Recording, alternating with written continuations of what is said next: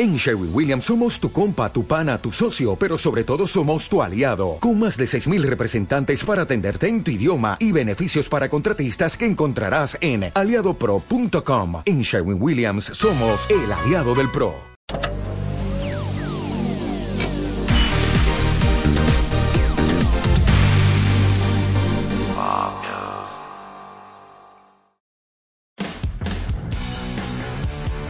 Demi Lovato publica Holy Fuck, su octavo trabajo discográfico que publica después de aquel mítico Dancing with the Devil de Arthur Over, donde narraba aquella experiencia que tuvo de sobredosis en el cual estuvo a punto de perder la vida y en él narraba un proceso de transformación, de renacimiento. Aquí quizá se ve mucho más efectivo, donde vemos una Demi Lovato completamente nueva y según ella misma ha definido es un funeral para la música pop.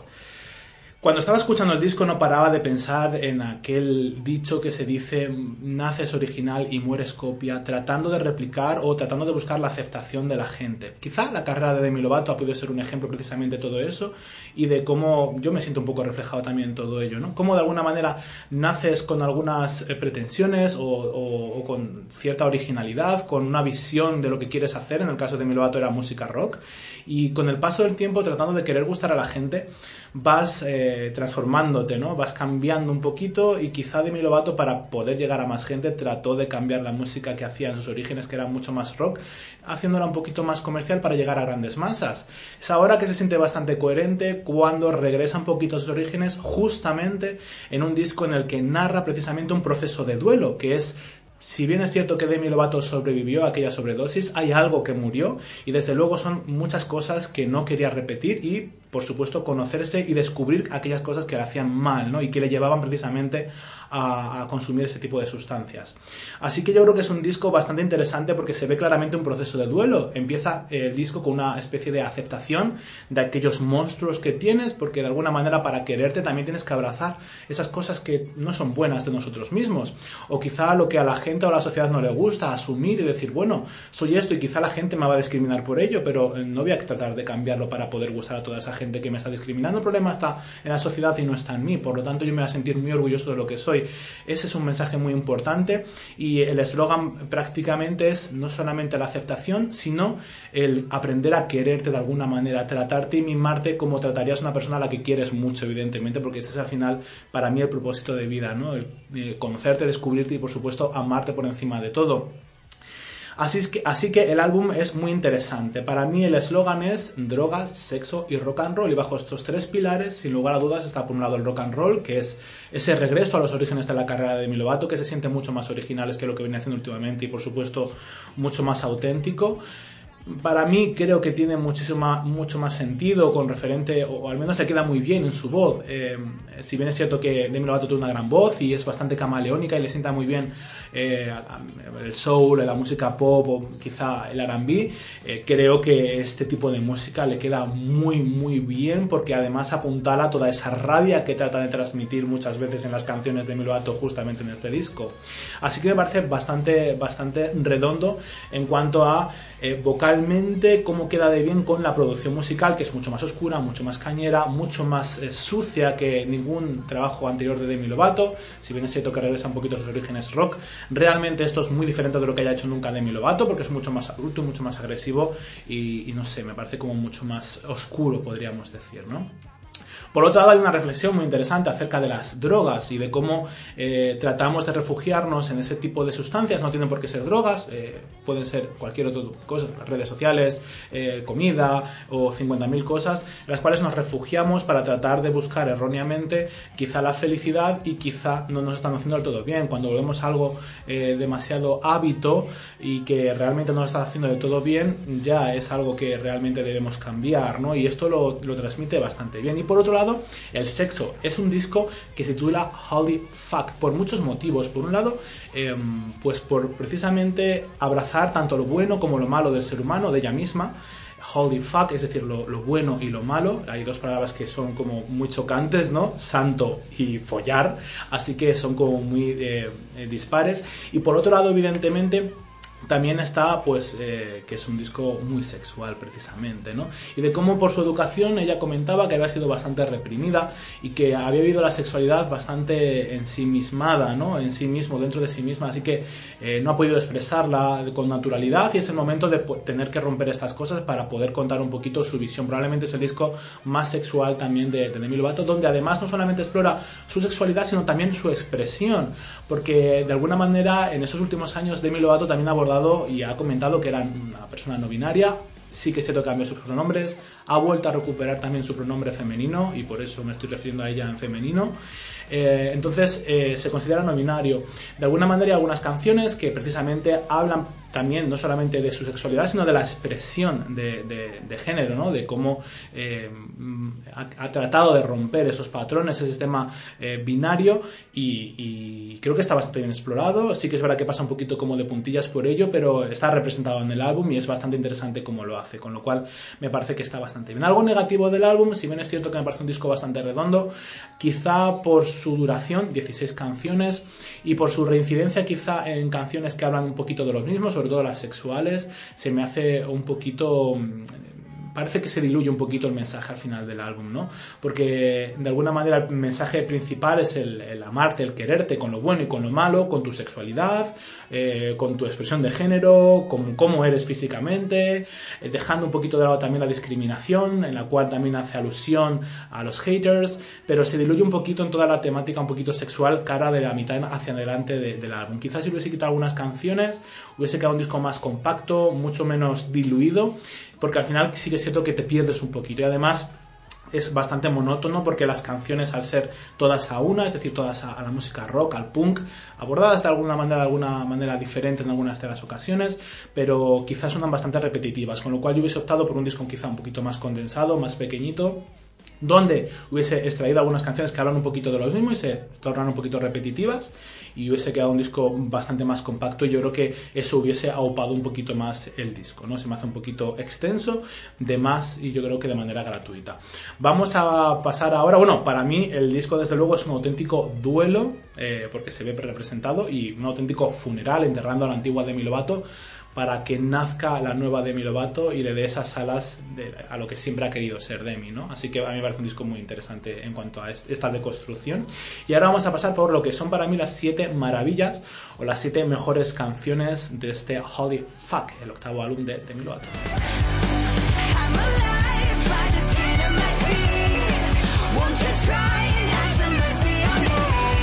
Vamos a mi ranking personal de este nuevo álbum de Lovato. En la posición número 7 he colocado el tema Hit Me junto a Royal and the Serpent. Es una canción que habla acerca del consumo humano, ciertamente canibalismo, un poquito se puede ver, ¿no? Pero eh, sí que es cierto que últimamente parece ser, y yo pienso que un poquito por el tema de, cómo abordamos las redes sociales, eh, las personas también nos hemos convertido un poquito en consumismo, en nos consumen, y, creo que hay un mensaje muy claro en el álbum donde habla acerca de eh, me vas a tener que comer así, tal cual soy, no voy a tratar de querer gustarte o voy a disfrazarme de algo que no soy realmente para poder ser más, atractiva para más cantidad de gente, ¿no? Así que vas a tener que comerte lo que soy, si te gusta bien y si no te gusta, lo siento, media vuelta y adiós, ¿no? Es una canción donde la electrónica es mucho más presente que en otras canciones eh, y me parece muy interesante porque hay muchísima introspección precisamente en este tipo de, canciones, ¿no? Así que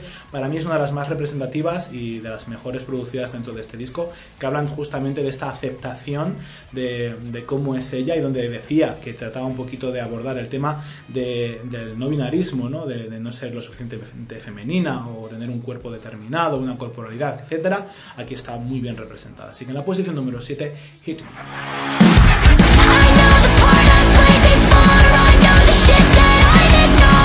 Y vamos a la posición número 6, donde he colocado el tema Happy Ending, una canción preciosa, quizá de las más flojitas dentro del álbum en cuanto a, velocidad. Y es una canción muy interesante. Yo le hago una, una doble lectura, ¿no?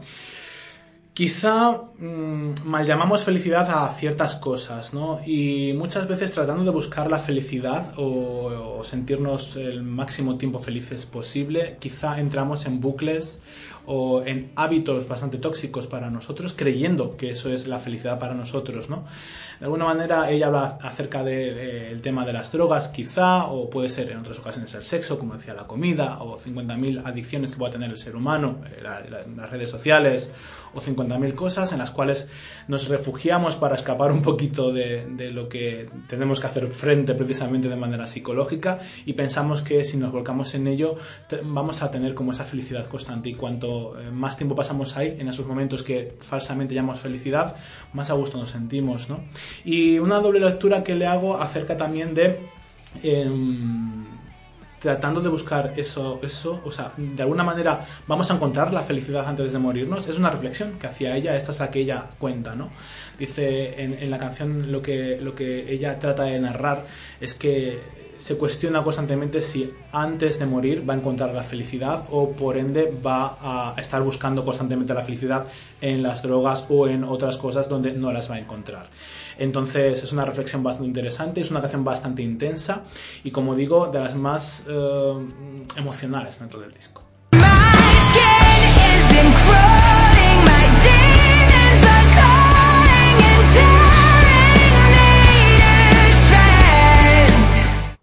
Posición número 5. He colocado el tema Freak junto a Youngblood. Vaya mezcla más increíble. Bueno, Youngblood me encanta.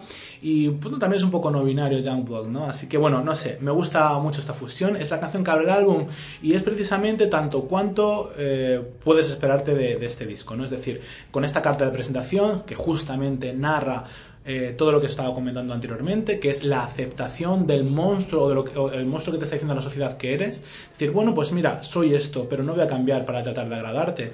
Eh, me vas a poder eh, escupir, me vas a tratar mal o todo lo que tú quieras, el problema no lo tengo yo, lo tiene la sociedad.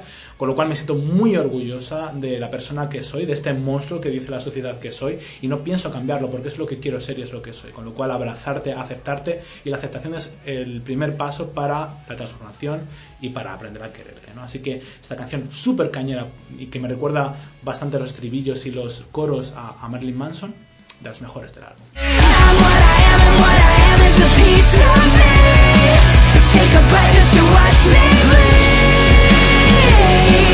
La posición número 4 he colocado la carta de presentación del álbum, Skin of My Teeth, un temón increíble donde pudimos escuchar el regreso de Demi Lovato a la música rock de una manera completamente diferente, muy bien producida y por supuesto muy bien cantada una vez más por Demi Lovato con ese pedazo de voz que tiene, donde para mí es una auténtica celebración de seguir viva, ¿no?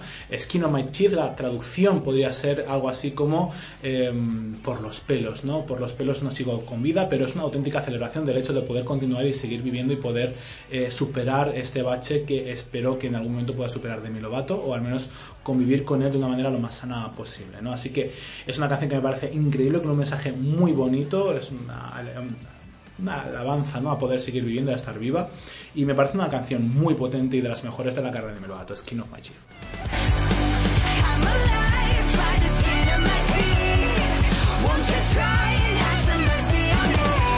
Posición número 3. El tema Substance es uno de mis favoritos sin lugar a dudas. Ha elegido muy bien los singles de Midovato. En esta ocasión, eh, este tema eh, condensa muy bien alguna de las, eh, de las, de los temas que aborda el álbum, que es el consumismo humano, el cómo cambiamos para aceptarnos y de cómo también la sociedad es bastante superficial y, y de alguna manera es muy físico y muy frío, se ha convertido en algo como bastante frío, ¿no?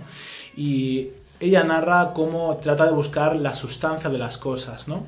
Y precisamente hace una doble crítica en algunos momentos, en algunos versos, donde dice que tratando de buscar esa sustancia de la vida, eh, ha experimentado con cosas que no le han venido bien y lo que le ha hecho precisamente es alejarse precisamente de la sustancia, ¿no? De, del mejunje de la vida, de, de, las ganas de vivir, podríamos decir, ¿no? El hecho de ella haber sido adicta a las drogas, precisamente haberse visto envuelta en todo eso, tratando de, de encontrar precisamente la sustancia de la vida, eh, pues le hizo pues perder precisamente todo eso, encontrarse completamente sola y de hecho estar a punto de perder la vida. Así que hay como una lectura muy interesante detrás de todo eso. Por supuesto, la canción es quizá la que más se acerca a los orígenes de Demi Lovato. Es un rock quizá eh, menos agresivo que por ejemplo Skin of My Teeth. Lo hace una canción quizá mucho más pop y mucho más consumible, no para su público más general. Así que Substance me parece una muy buena elección como single y se coloca en la posición número 3 de mis favoritos.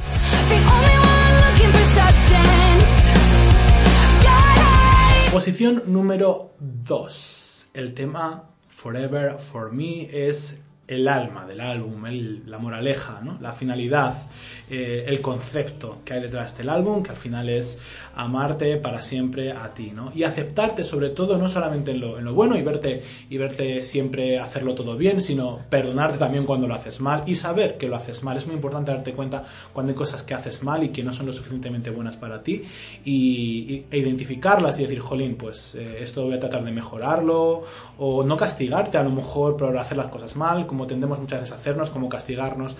De alguna manera, una de las cosas que deja bastante clara en esta canción, que por cierto es lo más cercano que tiene una balada y que quizá una de las críticas es que no tenemos como el baladón de Demi Lovato en este disco. Esto quizás es lo que más se asemeja a, lo que habíamos lo que esperamos de todos los discos de Demi Lovato, una balada que sea como wow, increíble.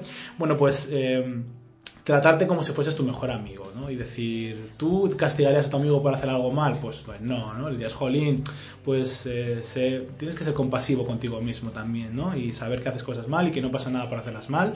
Y es muy importante no repetirlas a lo mejor y, aprender de ellas. Así que eh, es muy bonito, ¿no? Es muy bonita esta canción, el mensaje y es que como está cantada y es que no sé, me parece de las más especiales del álbum. Forever, forever.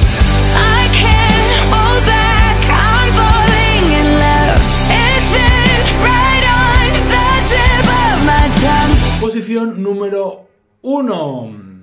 29. A mí estas canciones me llegan al alma. Me recordó muchísimo el último disco de, de Billie Eilish, em, Happier Than Ever, donde abordaba las relaciones de abuso de poder.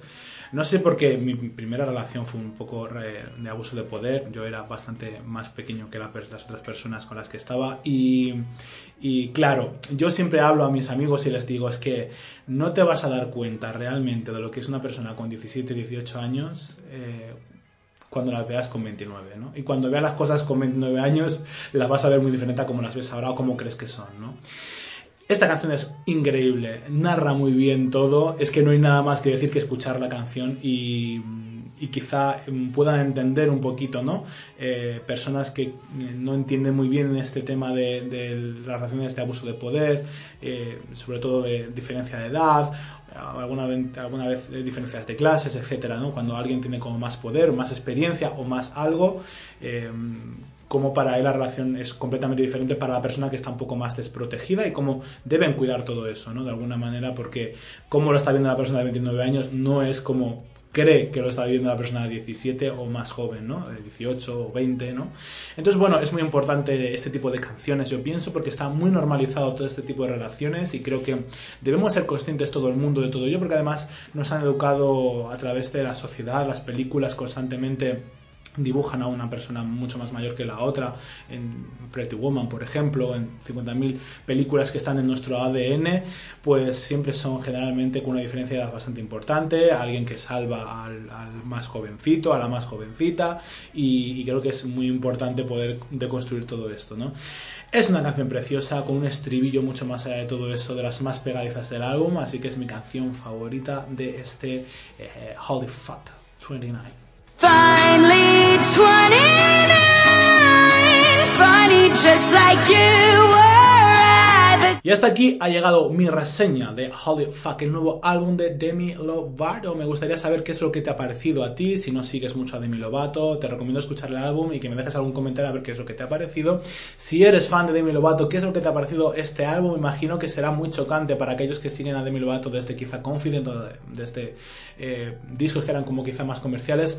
Escuchar de repente a esta Demi Lovato tan diferente es muy chocante, pero para mí me resulta muy inspirador eh, pensar que puedes volver a a, cambiar y a volver a hacer cosas completamente diferentes y, gente que se arriesga para hacer este tipo de cosas, para mí es muy inspirador. Es decir, puedes salirte en cualquier momento de, lo que estás haciendo y poder empezar de cero constantemente. Es una de las cosas que más eh, me inspiran y para mí es un disco que trasrede mucho más allá si te gusta más o menos. ¿no? El hecho de que Demi Lovato haya hecho este disco para mí es muy valiente y muy inspirador. Así que eh, si te gusta o no ya es meramente anecdótico, por lo pronto es muy diferente a lo que ha hecho Demi Lovato últimamente, con lo cual yo lo aplaudo muchísimo. Le voy a dar una puntuación de 79 sobre 100, creo que, es un disco, a mí me gusta mucho la música rock, la música punk, y, este disco quizá pues, pues, eh, no es de los mejores en ese género, pero creo que ha hecho un muy buen trabajo del cual puede sentirse orgullosa y quizá me gusta mucho más a Demi Lovato, eh, pues como quizá la conocí, que es un poco más comercial. Su anterior trabajo discográfico me pareció increíble, ¿no? Sí que es cierto que, bueno, pues no la reseña, ¿no? Le di un poquito más de nota, pero creo, no sé si este disco me va a gustar más con el paso del tiempo que el anterior pero a mí el anterior me tocó la patata muchísimo y tiene canciones muy interesantes y muy explícitas, ¿no? Este también lo tiene, pero, jolín, la escuchamos por primera vez de esa manera en ese disco y yo creo que fue como súper chocante, ¿no? Así que no sé, veremos a ver cómo sobrevive al paso del tiempo este álbum y el anterior. Y por cierto, tampoco lo escuché luego mucho, ¿no? Me lo valoré mucho cuando lo escuché al principio, pero lo dejé de escuchar como muy rápido. Así que, bueno, no sé, este creo que lo estoy escuchando más. Como digo, me gustaría saber vuestra opinión. Yo ya me despido y nos vemos en próximas transmisiones.